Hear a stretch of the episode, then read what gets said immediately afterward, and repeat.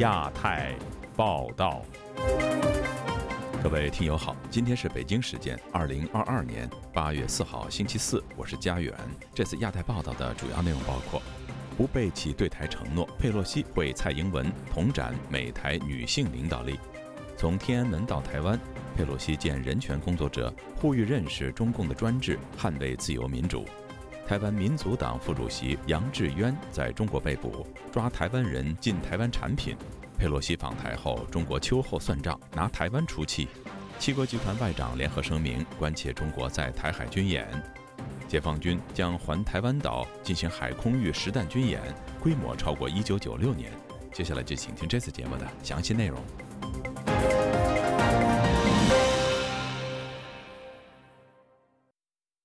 美国众议院议长佩洛西旋风式访台，星期三先赴台湾的立法院拜会，紧接着与台湾总统蔡英文会面，并共同出席媒体互动会。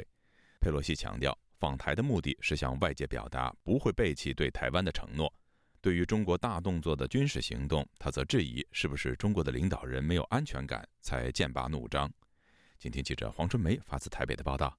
来自美国的众议院女性议长遇上台湾的女总统佩洛西，在总统府接受特种大绶青云勋章的颁赠。她说：“她以总统和自己都身为女性领导人为荣。”佩洛西称：“非常虚心接受获颁勋章，这不只代表她自己，也代表同行议员和整个美国国会都对台美关系尽一份心力。”在中共的文攻武吓下，佩洛西还是坚持访问台湾。他给出了这个理由：这次访团非常荣幸能够来到台湾，访团要向外界非常清楚的表达，我们绝对不会背弃对台湾的承诺。佩洛西指出，这一次访台的其中一个重点要提醒：四十三年前美国通过《台湾关系法》，当时就许下对台湾非常坚定的承诺，与台湾站在一起。在此基础上，台美行作非常繁荣的合作伙伴关系。随着佩洛西到访，台湾海峡的和平与稳定也跃上国际版面，获得更多的能见度与讨论。佩洛西说：“现在全世界正面临两个选择，选择民主或选择威权。美国致力于保障台湾以及全世界的民主，其决心是非常坚定不移。”当被问到中国升高军事威胁报复他的访台之旅，佩洛西表示：“我并不清楚中国这一次升高抗议是因为我众议院议长的身份，不知道这是理由还是借口。因为那些男性众议员访台时，中国没有大惊小怪。”中国施压的对象不只是台湾，还包括香港、中国境内人民。佩洛西在回复日媒提问时表示，这问题牵涉到更广的国际竞争，就是民主以及威权主义的对抗，我们绝对不能退缩。他说：“中国利用其实力和金钱进入许多国家，以获得他们在联合国和其他机构的支持时，大家必须认识到这种努力有一定的效果，那是大量的金钱。虽然中国不一定遵守承诺。”他说：“台湾是区域的典范，展现出民主蓬勃发展，相对中国是一个强烈的对比。”我不知道中国领导人是不是对他自己的政治局势感到不安全，以至于剑拔弩张。但对我而言，此行最重要的是要向台湾的成功致敬，并且为台湾的安全而共同努力。身为众议院议长，佩洛西访台的第一个行程就是拜访台湾立法院。不巧的是，台湾立法院长游锡坤因为快筛阳性无法出席。台湾立法院副院长蔡其昌在会晤中推崇佩洛西是台湾的朋友。佩洛西回应说：“这是很大的赞美，他与同事接受这个很大的殊荣。”蔡英文在与佩洛西访问团会面时也表示，佩洛西是台湾最坚定的友人。访团的各议员也都是美国众议院重要领袖，长期在各领域积极推动台美关系的进程。他感谢访团来台，展现美国国会对台湾坚若磐石的支持。自由亚洲电台记者黄春梅台北报道。美国众议院议长佩洛西离开台湾之前，会见了民运人士乌尔开西、曾遭中国关押迫害的李明哲、林荣基等人权活动人士，以及西藏精神领袖达赖喇嘛驻台湾代表格桑坚参等。佩洛西鼓励李明哲说出中国监狱的人权问题，并呼吁人权工作者让台湾人认识中国的专制，保卫台湾民主。中国国台办则批评佩洛西与在台湾的人权民运人士会面是场闹剧。以下是记者夏小华发自台北的报道。佩洛西旋风式的访台二十小时，在离台之前与七名人权活动人士进行人权圆桌论坛约八十分钟，并参观园区停留两个多小时，因此比预定的时间延后一个小时离台。会谈地点选在台湾的所谓不义遗址，也就是国民党两蒋威权统治、白色恐怖时期羁押和审判政治犯的场所。曾经是政治犯，现在是国家人权委员会主委的陈菊和老政治犯共同为佩洛西导览当年他蹲过的牢房和美丽岛军法大审的法庭，如今是景美人权园区。佩洛西推特发出照片，显示他一度眼眶泛泪。他在离台前于推特写下：“我请同事代读。我们的代表团与前政治犯一起参观了国家人权博物馆，向为台湾民主受苦和奋斗的英雄致敬。然后我们听取了民间社会领袖对于人权的想法，我们来聆听和学习。我们离开时被他们的勇气鼓舞。”上百名的记者在人权园区铁丝围墙之外，形成约五十公尺长的阵仗。大批的政报警察、交警，并有霹雳小组持枪站哨，加强维安。美国议长访访台，吸引大批本地的民众围观拍照，还有支持佩洛西访台的流亡西藏人背着雪山狮子旗。另外，有抗议佩洛西访台的统派人士在场外呼口号，原本僻静的小镇顿时人声鼎沸。因为协助中国政治犯家属向中国传递台湾民主经验，遭到中国以颠覆国家政权罪判刑五年的李明哲，与大力营救他的妻子李静瑜是佩洛西会见的重点之一。夫妻俩感谢佩洛西五年来对他的案子的救援。李明哲接受自由亚洲电台采访提到，佩洛西在座谈开始就强调自己此刻不是以议长的身份谈话。李明哲说：“所以他讲到说，他过去从他在天安门拉布条声援六四，包括他九四年批判克林顿延长中国最后一国待遇，那他一路提到说，他这么多年都一直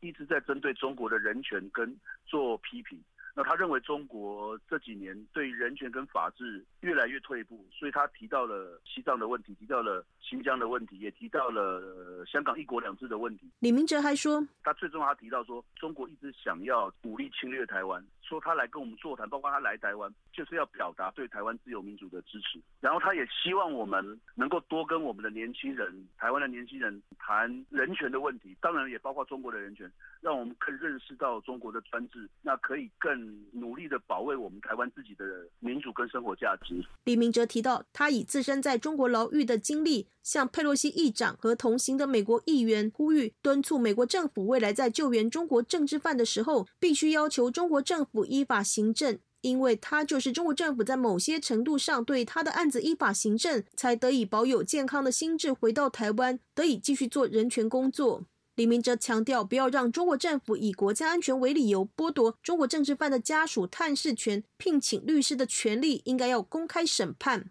李静瑜则对佩洛西提到，景美人权园区是台湾的前辈付出青春血泪的地方，告诫台湾人绝不能重蹈覆辙，主权、自由、民主都得来不易，许多人奉献在这里，被囚禁在这里，曾经囚禁的是最好的一面。李静瑜并送了一份礼物给佩洛西，是他的老板前民进党主席施明德的回忆录《死囚》。李静瑜说，里面有一瓶老酒。牢狱的牢象征着死刑政治犯在临死前不灭的希望与决心，也象征台湾人权绝不退缩。施明德就是在美丽岛军法大审被判处无期徒刑，一生坐牢二十五年。他坐牢时酿老酒，是为鼓励他身边的死刑犯，让他们能够感受到，能够看到明天的太阳。当年陪同李静瑜到美国国会听证，争取营救李明哲的台湾关怀中国人权联盟理事长杨宪宏也受邀与会。他说：“他也鼓励李明哲必须站出来，被中共关过人不可以从此销声匿迹，要一直为其他被关押人讲话，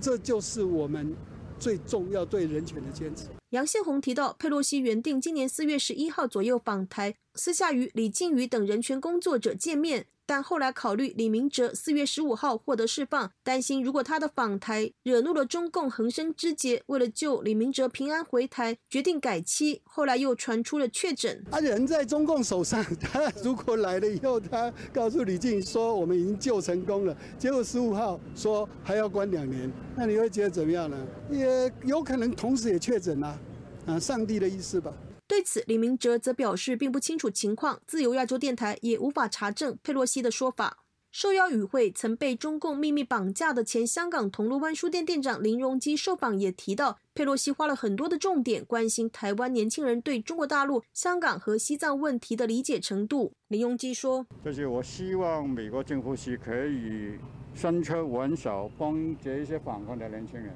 这个就是我这次过来，希望美国政府是可以。”帮助现在反抗的年轻人。西藏流亡政府藏人行政中央暨达赖喇嘛驻台代表格桑坚称，接受自由亚洲电台采访表示，他向佩洛西反映西藏境内的人权状况越来越糟。中共以所谓的寄宿学校提供包吃包住、免学费等作为诱因，强迫西藏的小孩集中在校，远离父母文化和宗教进行同化，形成了民族灭绝和宗教灭绝的政策。格桑坚称转述，还对佩洛西提到，能够邀请像一直致力中国民主化达赖喇嘛这样的世界级的领袖，能够邀请他来台湾参加。啊，这个会议我大概主要讲的这个方向。前六四天安门名誉领袖，现为台湾立法院人权促进会副秘书长乌尔开西受访提到，这是第一次在台湾在流亡期间接纳他的国家欢迎佩洛西，他感到非常高兴。乌尔开西说，台美的共同语言是自由、民主与人权，我们会冒死捍卫这一份自由。佩洛西对他这番话表示认可。乌尔开西还说，维吾尔的议题是这一次谈的非常重要的一个主题。那么，台湾是一个开放的、自由的一个一个社会。那么，也很感谢台湾能够对于这些争取，无论香港啊，今天在座的有香港的人，也有这个像林荣基，然后还有格桑坚赞，呃，达赖喇嘛的代表呢，等等这些，他对于台湾能够给予这样的一个人权关注，他表示非常的欣慰。自由亚洲电台记者夏小华、李宗翰新北报道。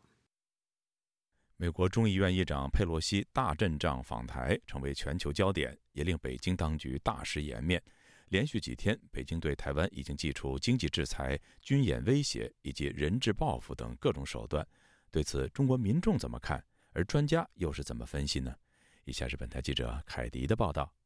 八月三号傍晚，美国众议院议长佩洛西一行结束对台湾二十小时访问，乘行政专机离开。但佩洛西前脚刚走。中国官媒央视新闻及报道，浙江省温州市国家安全局抓捕了台湾民族党副主席杨志渊。报道称，杨志渊长期从事所谓台独分裂活动，涉嫌危害国家安全，对其实施刑事拘传审查。针对杨志渊被捕，台湾陆委会晚间表示，政府相关单位还未接获陆方通报讯息。对于中共动辄以国家安全为由拘禁在陆的台湾民众，陆委会表示绝对反对，并表达严正抗议。同时呼吁民众赴陆切勿轻易涉险。现居美国和杨志渊熟识的大陆异议人士郭宝胜告诉本台，他对杨志渊被捕感到震惊。我是震惊，是因为他对中国很恨，可以说发誓，除非中国自由，他不会不会回中国大陆的，就这么一个人。郭宝胜说，两人最后一次联络是在今年五月。他还说，杨志渊参选二零二零年新北市立法委员。落选后活动较少，那么他可能自以为没有什么风险了，就跑过去了。呃，另外我估计，呃，是不是有些这个特务啊欺骗他过去的，打扮成我们这个样子，受中国迫害呀？他喜欢结结交大陆这些异议人士嘛？郭宝胜认为，杨志渊有可能早已被抓，只是案子现在才被抛出。北京是把他当作人质来惩罚台湾，因为中共曾说要让美国和台湾为佩洛西访台付出代价。杨志渊另一位友人王毅凯则在个人脸书上说，他知道杨志渊最近报名在温州举行的围棋比赛，没想到他就在温州被逮捕。他质疑中国随时都可以找时机跟理由来抓人祭旗。这次佩洛西访台，北京反应强烈，在军事、经济、政治多领域对台湾全面恫吓打压。中国官媒《环球时报》三号刊登社评，宣称对佩洛西窜访台湾地区，中方反制不会是一次性的，而将是长期坚决稳步推进的组合行动，并且每一次反制结果都是进一步加强对台海实控。从北京行动来看，军事方面，在佩洛西访台途中，从二号晚间开始，解放军东部战区在台湾周边开展一系列联合军事行动。从四号到七号，解放军还将在台湾周边进行重要军事演训行动，并组织实弹射击。在经济领域，北京已陆续宣布暂停多项台湾产品进口。八月一号晚，在佩洛西到访前，中国海关总署即公布暂停台湾众多食品业者产品进口。二号晚间，佩洛西抵台后，中国又宣布从三号起禁止台湾柑橘类水果、白带鱼、冻竹夹鱼输入，并暂停对台出口天然砂。除了经济制裁，大陆国台办三号还宣布对所谓台独顽固分子关联机构予以严惩，点名隶属于外交部的台湾民主基金会和国际合作发展基金会以及四家台湾企业，并禁止大陆组织、企业、个人和这些基金会、企业交往。禁止相关负责人入境大陆。对于中国当局一系列行动，普林斯顿中国学社执行主席陈奎德认为，都在意料之中。这次佩洛西访台，而且是以这样正式的、高规格的形式访问台湾，这个事情使得中共大失面子，而且使得非常恼羞成怒。陈奎德告诉本台，目前正值二十大前，习近平争取连任的关键时刻。他一定会做出一些事情挽回颜面，起码在国内对小粉红和气势汹汹的民族主义情绪有所交代，但不会过头，因为他手上并没有太多筹码，绝对不会擦枪走火，真正的和美国的武装力量进行开火或或者进行干起来，这个是不可能的事情。佩洛西访台也成为民间热议焦点。中国上海民众刘先生告诉本台，佩洛西访台之前，民众情绪已完全被调动起来，但最后结果却是中共自己打脸。对于中国种种报复台湾手段，他认为这是当局在以此转移焦点。就像前两天那个什么夏日祭的这样的一个活动一样，你没有一一波一波的热点来转移社会矛盾，来转移这个国内的社会矛盾，他怎么能够这个平稳的过渡到二十大？怎么怎么平稳的去做这些事情？刘先生还表示，官方行动都是在作秀，而人们的真实想法从这两天国内股市震荡下行就可以反映出来。上海自由职业者王先生告诉本台，政府是在转移视线，集中力量打口炮。老百姓明知道打不起来，但是都在看热闹，最后是软了，人家都往上，网上都在嘲讽嘛。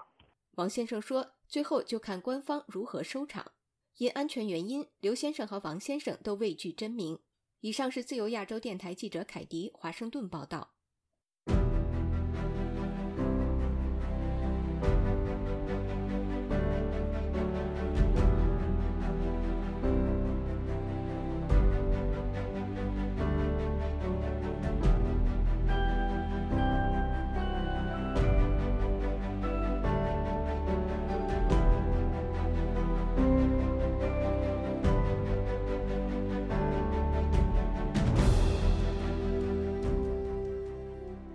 应美国众议院议长佩洛西访台一事，中国解放军在台湾周围海域进行实弹射击演习。七国集团外长在星期三发表声明，表示关切。在台海的紧张局势加剧之际，美国议员和学者讨论如何从乌克兰战争作为借鉴，帮助台湾面对来自中国的威吓。以下是记者陈品杰的报道。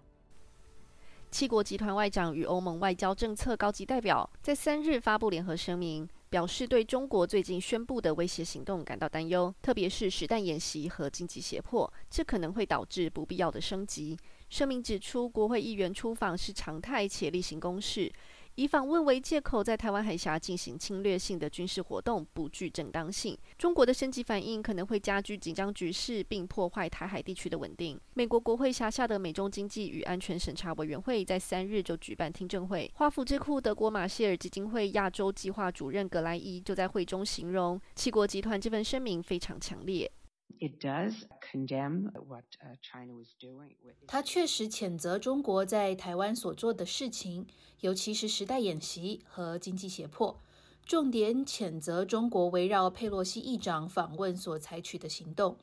我认为这确实凸显了我们最亲密的盟友担忧的程度。佩洛西的台湾行挑动中国政府的敏感神经。解放军将于四日到七日在台湾岛周边六处海域和空域进行实弹射击等重要军事演练。在三日举办的听证会上，部分话题就围绕在中国针对佩洛西访台后的威胁行动，以及台湾如何进进乌克兰战争的经验。美国的克萨斯大学奥斯汀分校的副教授陈喜娜就表示。美国盟友与伙伴对于台湾的突发事件越来越愿意在经济领域上发表强而有力的声明。他指，比如七国集团发表的声明，部分就是为了阻止或降低风险的情况。陈喜娜说，乌克兰战争带来的军事行动和军事紧张，的确对各国领导人的考量带来改变。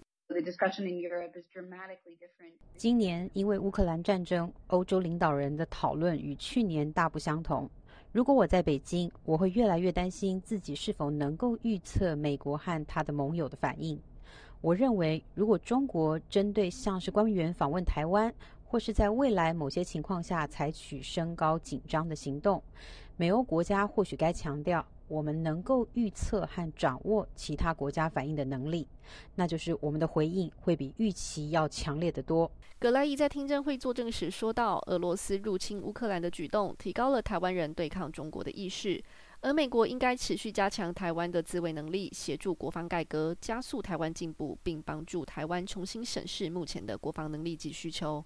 同时，持续对台军售，并加速交付积压的军事装备，以帮助台湾对抗中国侵略的野心。他表示，莫斯科低估国际社会对乌克兰的支持，因此美国应确保北京理解许多国家致力于维持台海稳定。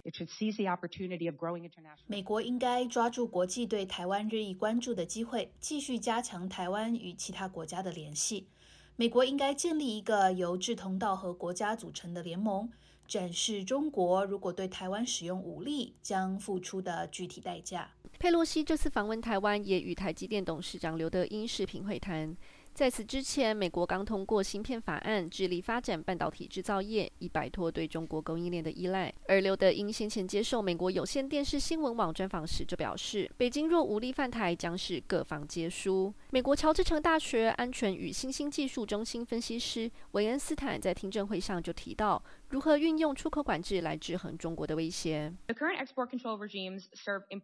当前的出口管制制度偏重外交和法律目的。然而，为了应对未来的危机，包括中国可能入侵台湾，我们需要考虑额外的出口管制措施。由于全球重视确保半导体供应链，台湾台积电制造了全球一半以上的半导体，台湾是这一新制度的必要参与者。不过，维恩斯坦也建议，由于中国在全球供应链上扮演重要角色。美国需与盟友合作，尽可能通过多边渠道实施出口管制，并建立供应链小组来研究全球供应链和关键技术。自由亚洲电台记者陈品杰华盛顿报道。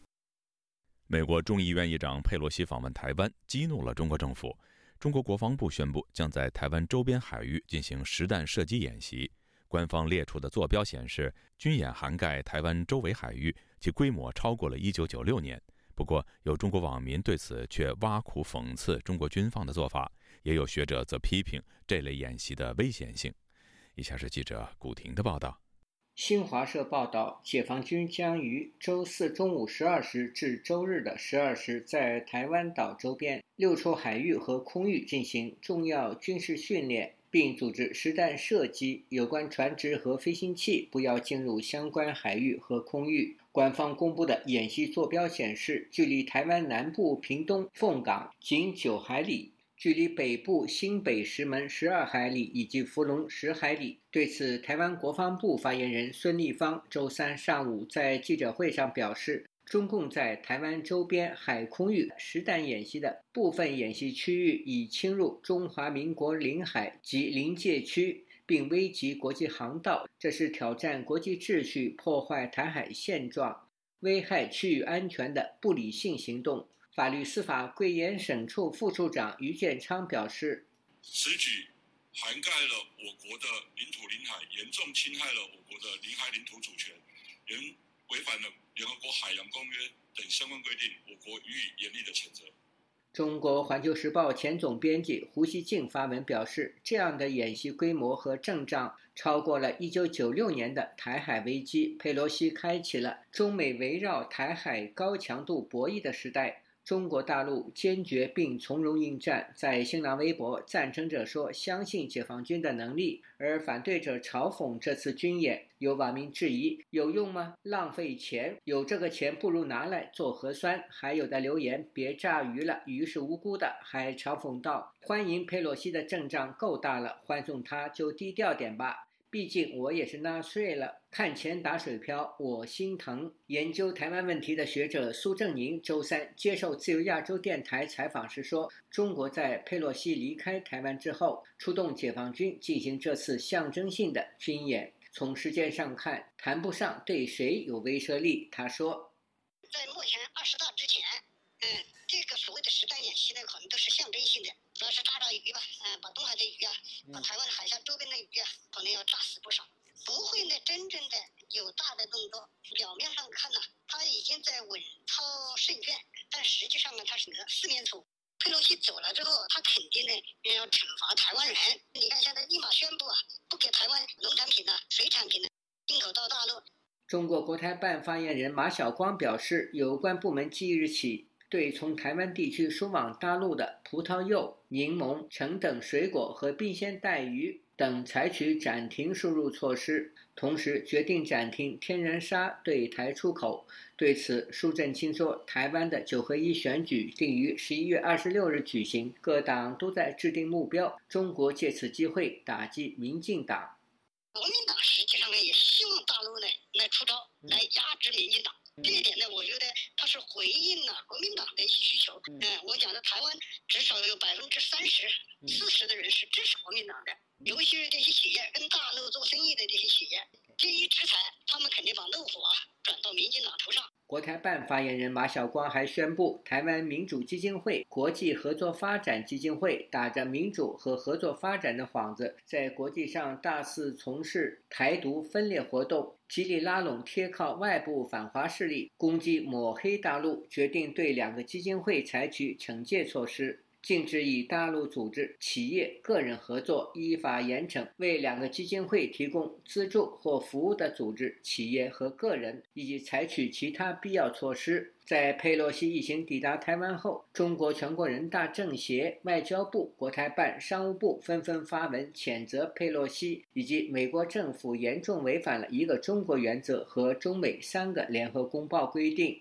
严重损害中国主权和领土完整。环球时报周三的社评写道：“近年来，每一次台海的挑衅，中方的反制都是以进一步加强对台海的实控为结果。”这一次一定也不可能例外。还写到，美国等外部势力与民进党当局每升级一次勾结，就加大一次挑衅。中共党媒《人民日报》炮轰佩洛西访台是严重破坏台海和平稳定，向台独分裂势力发出了严重错误信号。还表示，由此产生的一切后果，必须由美方和台独分裂势力负责。时事评论人士李昂表示，佩洛西此次访台重点是关注印太地区的共同安全，了解台湾的民主治理情况，得到了民意支持。大陆不少民众对官方强烈谴责佩洛西访台，又制裁台湾，认为无此必要。他对本台说：“从俄乌战争看，俄罗斯高官及富商们在海外的资产被冻结，如果攻打台湾。”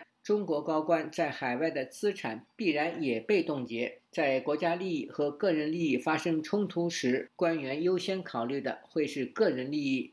台湾的后面是站在一个整个的民主世界，光光是台湾一来对付你大陆，那如果是这样子呢，他早就动手了。如果说他是为保政权呢，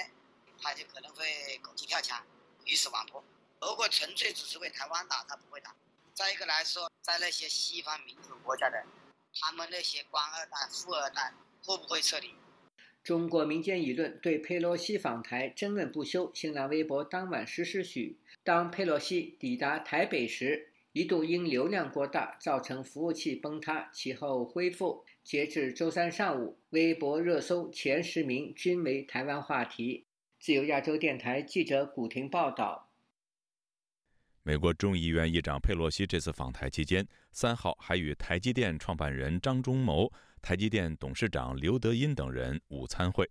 有学者分析，台积电已不只是台湾的护国神山，更成为关系着台湾和美国以及印太盟友间重要的安全议题。以下是记者夏小华发自台北的报道。台积电董事长刘德英七月三十一号接受美国有线电视新闻网 CNN 专访的时候提到，战争没有赢家，所有人都是输家，没有国家能够以武力控制台积电。中国如果侵略台湾是三输，台积电如果被拿下，将使得世界秩序崩坏。刘德英还说：“台湾就是台湾，希望国际不会因为台湾与邻居有一些纷争而感到害怕，这不值得。”这个专访就在美国众议院议长佩洛西访台前夕，刘德英的谈话触及政治议题，也属罕见。蔡英文三号中午宴请佩洛西座上宾，包括台积电创办人张忠谋和董座刘德英，以及和硕副董事长陈建中。华盛顿邮报三号报道，佩洛西会晤刘德英是要对美国国会最近通过的晶片与科学法案的实施交换意见。该法案提供美国国内晶片工厂五百二十亿美元联邦政府补贴。台湾国防安全研究院国家安全研究所所长沈明世接受自由亚洲电台采访表示，媒体是说台积电的刘德英有跟美国国会议长见面啊，那也有人说在 AIT 吃早餐的时候见面。那我觉得它有个很重要的意义啊，就是呃，一方面是美国的有关晶片的安全，因为。其实台湾如果发生什么状况，我想晶片科技或者是晶片的供应链对美国来讲是非常重要。沈明世提到，台积电也在美国投资，所以对于任何一个国会或是政治人物，无论是基于国家安全、对选民服务的态度，或是美国的经济发展，无论跟台积电的见面、视讯、谈话或是沟通都很重要。尤其台积电的美国厂已经顺利建成，很快就要营运，维持这样的沟通交流合作对美国很重要。沈明是说，在这么匆促的行程里面，刻意安排这个界面，就可以看出来美国对呃台积电或者是晶片供应链，或者是美国现在要推广就是美台日韩的 Chap Four，那这个都是。可以彰显出来它重要的战略意涵。沈明世还提到，台美有很多的协定，比如佩洛西提议签署双边贸易协定，美国要建立全球经济架构，日本要协助台湾加入 CPTPP，都显示出台湾的经济实力、晶片、半导体，台湾能够纳入对周边国家和美国有很大的帮助。台湾经济研究院产经资料库研究员暨总监刘佩珍受访表示，这反映了台积电是台湾重要的资产，并凸显台积电对于全球经济的重要性。刘佩珍指出，台积电在全球的一个半导体产业当中，那么光是在晶圆代工的一个占比，在今年第一季整体的一个市占率就高达了五十三点六 percent，那么比第二名的三星呢，这个比重呢更是遥遥的一个领先。那么，甚至在全球十纳米以下的一个制程，那么台积电的一个供应，那么几乎也来到了这样将近六十九 percent。那么，甚至在七纳米以下制程，台积电也供应了全球将近七十八 percent 的一个水准。更何况在八月份，台积电即将开始量产三纳米的一个制程。那目前在三星的一个良率跟客户的名单，那么未见明朗之际，那么预计在三纳米制程。台积电应该渴望拿下九十八 percent 的一个全球高市占率。至于台积电目前在美国亚利桑那州建制五纳米厂，台湾政治大学名誉教授丁树范接受自由亚洲电台采访表示，美国才通过晶片法案，美国国会和政府对晶片安全高度的关注。丁树范说，昨天美国不是公布了新的对中国制裁的呃有关晶片生产的一些设备的东西嘛？所以晶片议题的确变成美国处理这个亚太、印太的来讲，变成很重要的议题。台积电是否成为台湾晶片外交的筹码？它可能对于全世界的整个呃力量的平衡，坦白讲影响都会很大了。讲白一点，就像很多人讲，就是说谁拿了台积电，谁就可能会影响到整个整个整个全球的整个经济的状况。丁树范认为，台湾是自由经济体系，不像中国官僚资本主义。台积电也不是国营企业，政府持股只占百分之六，政府很难将它当做外交工具来。处理台积电有其自主性，无论哪一国政府施压，台积电都要非常谨慎的评估。台积电也正在走钢索，处理各国政治角力要很谨慎。自由亚洲电台记者夏小华台北报道。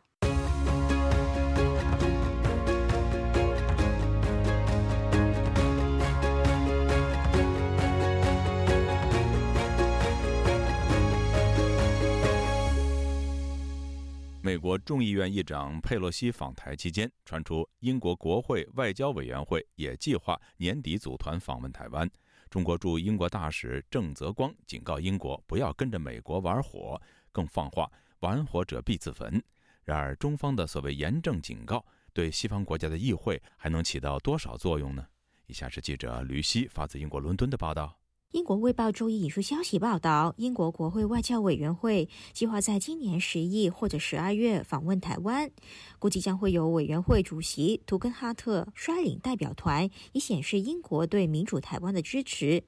英国国会外交委员会原定在今年二月访台，却因为有代表团成员感染新冠肺炎而延期。台湾中央社周三也引述消息人士表示，代表团有望今年秋季成行，并引述外委会表示，正规划访台行程。又称外委会已经约让访台多时，以更深入的了解英国的向印太倾斜政策。中国驻英国大使郑泽光周二就在伦敦一个记者会上，对英国发出警告。以下我的同事读出：我希望英国方面不要被美国带偏节奏，跟风效仿。我们奉劝英方不要低估台湾问题的高度敏感性，恪守自己做出的承诺，不要跟着美国玩火，因为玩火者必自焚。他重申，无论是驻台之位，还是派议员访台，都严重违反一个中国原则和中英联合公报规定，严重干涉中国内政，警告必将为中英关系带来严重的后果。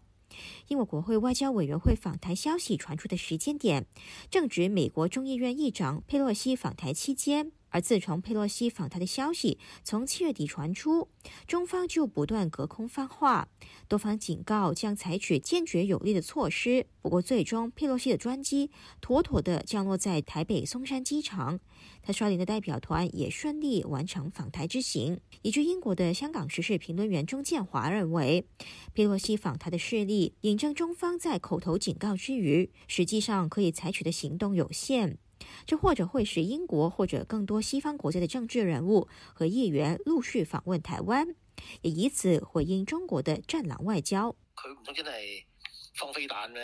真係有飛機夾住佢講？難道中方真的会放飞弹？真的会用飞机挟持降落吗？这都是放空炮。这次佩洛西访台更是有实质证据，证明中方除了嘴炮以外，也没什么可以做。因为任何过界的行为代价都很大。所以，越来越多不同国家，甚至大的重要国家会有这些访台动作，也不足为奇。他补充，不肯定中国驻外大使是否刻意混淆政府和国会的角色。然而，西方国家的政府和议会实际上取态不一。政府有更多外交策略一致性的考虑，而议员就有各自的盘算。中方向国会议员发放威吓性的言论，效果可能适得其反。不过，他认为在中国目前的外交策略下，驻外大使也只能选择战狼上身，发放强硬的言论。实际上却难以阻挡西方国家的议员继续访台。而除了战狼言论，中方也宣布在佩洛西离开台湾以后，在台湾周边进行重要军事演训行动，并组织实弹射击。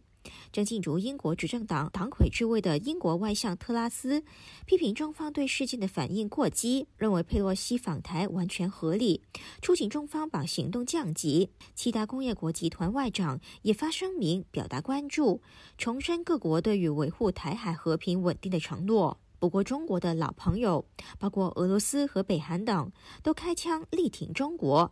俄罗斯外长批评佩洛西访台是华府蓄意激怒中国。北韩外务省发言人形容美国无耻干涉中国内政，将会全力支持中方捍卫国家主权和领土完整。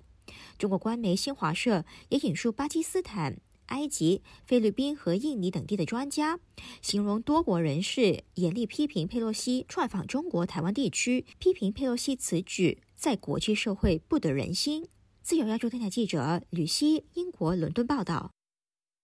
美国众议院议长佩洛西访问台湾受到各方的瞩目。加拿大学者史国良认为，西方国家重要官员访问台湾将成为常态，并呼吁渥太华也应该派内阁部长访问台湾。温哥华市市长斯图尔特赞扬佩洛西不畏威胁、勇敢访台，并表示自己也计划出访台湾。以下是记者柳飞的报道：佩洛西的台湾之旅成了全球热点话题。加拿大渥太华大学台湾研究所共同主席史国良说：“佩洛西坚定支持台湾的举动令人钦佩。他认为佩洛西访问台湾本来是一件平常的事，因为过去几个月，包括前美国国务卿蓬佩奥、美国众议院和参议院的代表团、欧盟还有日本政府高层政要等都陆续访问过台湾。中国政府对佩洛西访问台湾过度紧张了，反而无谓的增添这个访问的敏感度。在全球化的时代，各个主权体系自由交往实属必要且自然的举动。史国良呼吁渥太华也应该派内阁部长访问台湾。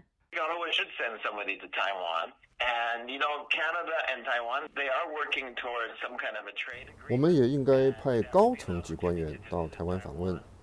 加拿大和台湾目前正在就外国投资促进与保护协议展开探索性的谈判，这是一个好的机会。加拿大国际贸易部长可以借此访问台湾。温哥华市长斯图尔特一向勇于批评中国政府，他看到中国拘留两个加拿大人，又对其好友保守党联邦众议员庄文浩等人进行制裁，曾表达了不安与不满。因而，他暂停了与中国政府官员会面和接触。他接受记者访问时，也赞扬佩洛西的台湾行程，还说自己未来也会访问台湾。I'm a big believer that that you should be supporting democracy everywhere, and 支持民主是我坚信的理念。民主台湾需要被支持。我很高兴佩洛西访问台湾，他是一个勇敢的人，我支持他。我从未去过台湾，但台湾绝对在我未来出访行程的清单上。当然，不是所有人都对佩洛西的举动有正面看法。台湾内部和国际舆论都有一部分声音认为，佩洛西此举只是为了政治利益，是把台湾当作中美博弈的棋子，会给台湾带来实质危险。中国已经在台湾周边海域进行大规模军事演习，并宣布暂停进口许多台湾农产品。史国良说：“中国一贯喜欢文攻武赫，对台湾进行心理战。” China wants to exercise some pressure on Taiwan through the exporters. 中国想在军事和经济出口上对台湾施加压力，但他也不想伤害自己，所以制裁产品清单上没有芯片。这也显示中国目前不可能攻打台湾。就台湾而言，他也会想保持目前的状态，强调自己属于民主的阵营，但在经贸上仍然希望与中国保持往来关系。曾派驻台北的加拿大资深外交官霍尔登也关注台海局势。他认为风险是真实存在的，谁也难保不会发生擦枪走火的意外。他说：“虽然加拿大并不想看到真正的冲突，但如果真有了中美战争，加拿大是美国的盟友，就不可能置身事外。”自由亚洲电台记者柳飞温哥华报道。国际媒体高度关注美国众议院议长佩洛西访问台湾的行程以及所造成的效应，其中有喜也有忧。有台湾学者认为，佩洛西此行对台湾造成的经济损失已经呈现。但也有智库认为，此行大大提升了台湾的知名度，台湾面子里子兼得。以下是记者陈子飞的报道：美国众议院议长佩洛西访台行程吸引全球媒体的目光，中国对台湾的军事威胁，台湾如何应对，对美中以及对亚太地区的影响，都成为国际媒体的评论热点。美国有线新闻网有评论表示，佩洛西此行可能会增加美中关系的不稳定和冲突。佩洛西在总统和军方劝告下坚持访台，也会打击美国政府的威望，但又长期会加剧美中正在恶化的关系。华盛顿邮报有评论赞同佩洛西坚定支持台湾，谴责中共独裁的态度。但认为他此行会让中方难以不加大对台湾的压力。美国政府要减少此行导致的短期损害，长远也要加强应对北京对台湾的施压。纽约时报有相似的评论，认为中共在年底举行二十大，正处于政治敏感期，现在不是刺激中国的时间。指佩洛西访台也是给中国领导人机会，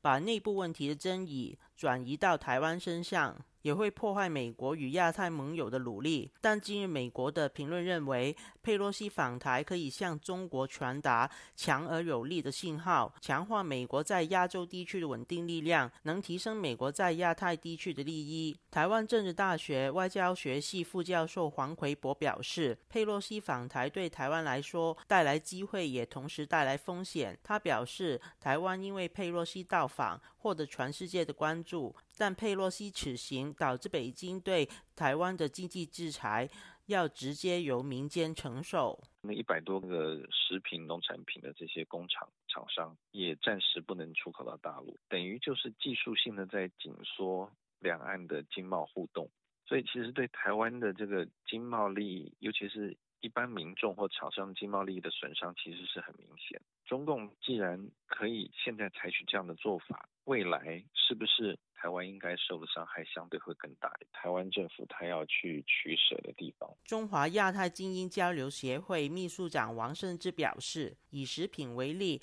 在制裁名单当中，真正从台湾出口到大陆的产品为数不多。他又说。按照过去几年北京的做法，不断增加限制台湾产品进口是可以预见的事实。反观中国没有制裁台湾的高科技出口，也可以解读为这一次亮出中国对台湾制裁的底牌。我相信，就算没有佩洛西这一次的这样子的访台，未来中国也会找出各种各样的理由拿出来对台湾进行制裁。你看，像晶片最重要的科技的呃零组件。中国是完全不敢制裁的哦。换言之，北京这次他是把压箱宝一次全部拿出来制裁台湾，也可以看出来他没有别的这个工具使用。其实这些做法都只是加速哦台湾在产业上面的转型，跟降低对中国的依赖。新加坡国立大学政治学系副教授庄家颖表示，美中双方对佩勒西访台的反应，包括北京提高对台湾的军事威胁，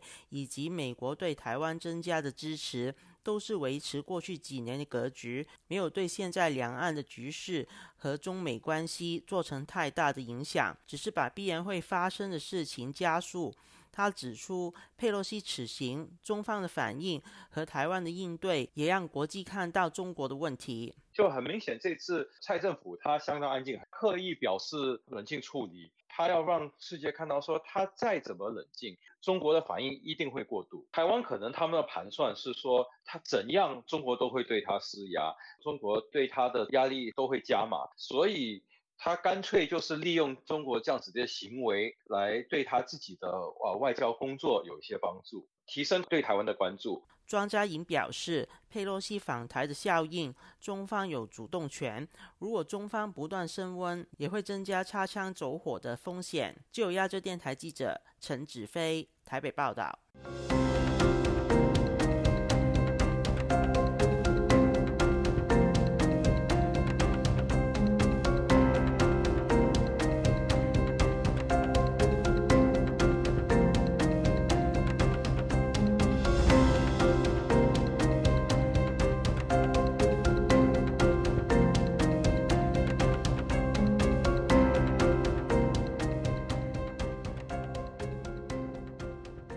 香港特区政府以及主要官员先后发表声明，谴责美国众议院议长佩洛西访问台湾。行政长官李家超表示，将全力支持以及配合中央采取的一切必要措施，坚决捍卫国家主权和领土完整。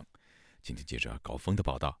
美国众议院议长佩洛西八月二日晚上踏足台北后，港府随即在深夜发声明，发言人以窜访形容佩洛西的行程。表示坚决反对及强烈谴责，批评佩洛西严重损害中国国家主权及领土完整，严重威胁台湾和平稳定，严重破坏中美关系，将导致非常严重的事态和后果。强调特区政府会坚决维护国家主权和领土完整。坚守一个中国原则，并全力支持中央政府反对任何外部势力干预中国事务，会全面配合中国中央向美国采取的措施，坚决维护国家尊严。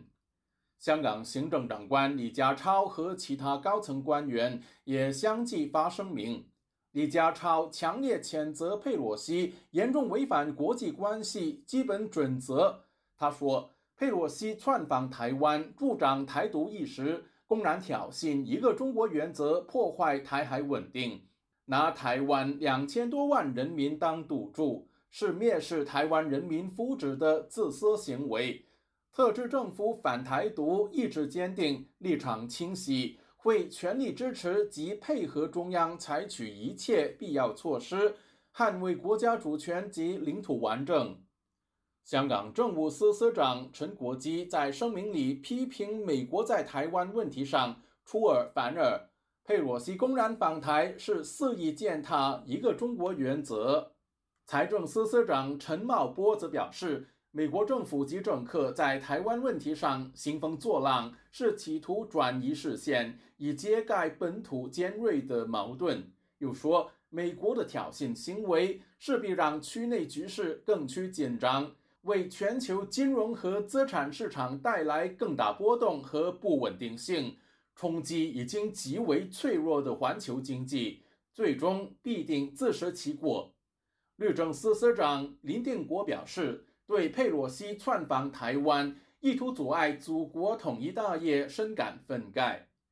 香港民意研究所前副行政总裁钟建华表示，自从2019年台湾杀人案引发香港反修例风波，台港两地关系一直冰封，港府官员集體表態，無助於改善這種狀況。即係先後一分鐘之後咁啊，輪到第二個咁逐個講咁樣，咁啊。這相當之難睇咯。鍾建華說：“這些官員一個接着一個出來表態，很難看。就算中國的地方官員也不會以這種方式表態，港府官员却做到了。若他们动辄以中共干部的口吻去说教，台湾官方更不会有兴趣与港府交往。这连串的声明恐怕会破坏台港两地的关系。”台湾驻香港机构台北经济文化办事处八名派驻人员，因为拒绝签署港府要求的一中承诺书，去年先后撤回台湾。港府去年也关闭驻台湾的经贸办，认为台方推出所谓的援港专案，并单方面为香港暴力示威者及破坏香港繁荣稳定的人提供支援。使经贸办在台湾的运作环境日趋恶化。毕业于香港大学，曾经历二零一四年香港雨伞运动的台湾人，《如水》杂志编辑委员江明燕表示，這起事件使台港關係掉入谷底。他相信，以李家超為首的港府高官集體表態，一方面是向北京表忠。也是為了配合北京的戰狼外交，不只是一致的做法，他可能要更進一步的去做積極的表態，來呈現出他對於北京的忠心程度。其實是一個相當危險的訊號。習近平對外戰狼外交的這個行為，其實是直接影响到，而且延伸到目前香港处理对外关系，包括对台关系。香港过去以及现在，其实看起来中国政府还是想要维持它一个国际金融中心的地位，但是它配合中国这个战狼外交的这个态度，其实是会有损它这个国际金融中心的的这个声誉的。港府的声明表示，会全面配合中国中央向美国采取的措施，但江民燕认为，香港不會迅即在經貿層面對台發動反制或報復行動。香港近年來整體，包括這個香港的防疫政策，並沒有完全跟北京的清零政策同調或同步。過去原本有一段時間，北京要把這個反外國制裁法，透过这个基本法附件的方式实施在香港，但是后来却又暂停了这个政策，都很明显的凸显出北京目前对于香港，特别是经贸对外政策的部分，他还不敢完全收紧，就是不敢完全放弃香港的国际金融中心的地位。主要原因就是因为香港目前的这个国际金融中心的地位，还是北京非常忌惮的一步。香港前特首。中国全国政协副主席梁振英出席公开活动时表示，佩洛西访台并非为台湾人民人权、民主和自由服务，而是为美国人的利益服务。香港作为全中国最开放的城市，加上港人因为历史原因国家观念薄弱，需要警惕外国或明或暗的斗争。以及危害国家主权和发展利益的图谋和动作。自由亚洲电台记者高峰香港报道。听众朋友，接下来我们再关注几条其他方面的消息。美国众议院议长佩洛西到访台湾，引来两岸网民的关注。没想到，香港歌手黎明竟然躺着也中枪。其1991年的歌曲《今夜你会不会来》也因涉及敏感议题，据报一度成为大陆的禁歌。美国白宫8月3号表示，总统拜登将于下个星期二，也就是8月9号签署所谓的芯片法案。这项法案意在补贴美国的半导体产业，并且促进美国对中国的竞争力。白宫发表新闻声明指出。拜登将于八月九号在白宫的玫瑰园的一场仪式上将芯片法案签署为法律。据路透社报道，芯片法案意在缓解影响各层面的芯片持续短缺的情况，包括汽车、武器、洗衣机以及电子游戏等。据报道，这项法案将注入约五百二十亿美元的政府补贴，用于研究及美国的半导体生产，是美国产业政策的一次罕见的重大尝试。此外，这项法案也包括为投资芯片厂提供税收减免，估计价值达两百四十亿美元。美国众议院议长佩洛西访问台湾，中共文攻武赫，并宣布四号起在台湾周边多处实施军演。G 七国成员外长三号发表联合声明，关切中共的威吓行动，并两次提及对台海和平稳定的承诺。联合声明特别关切中共恐怕导致局势升高的实战演习以及经济胁迫，强调以访问行程为借口在台湾海峡发动具侵略性质的军事行动毫无道理。声明指出，各国议员在国际间旅行访问符合常规和惯例，中共推升局势的回应恐怕会导致区域更加紧张和不稳定。声明呼吁中国不要单方面以武力改变地区现状，并且以和平的方式解决两岸分歧。听众朋友，这次的亚太报道播送完了，谢谢收听，再会。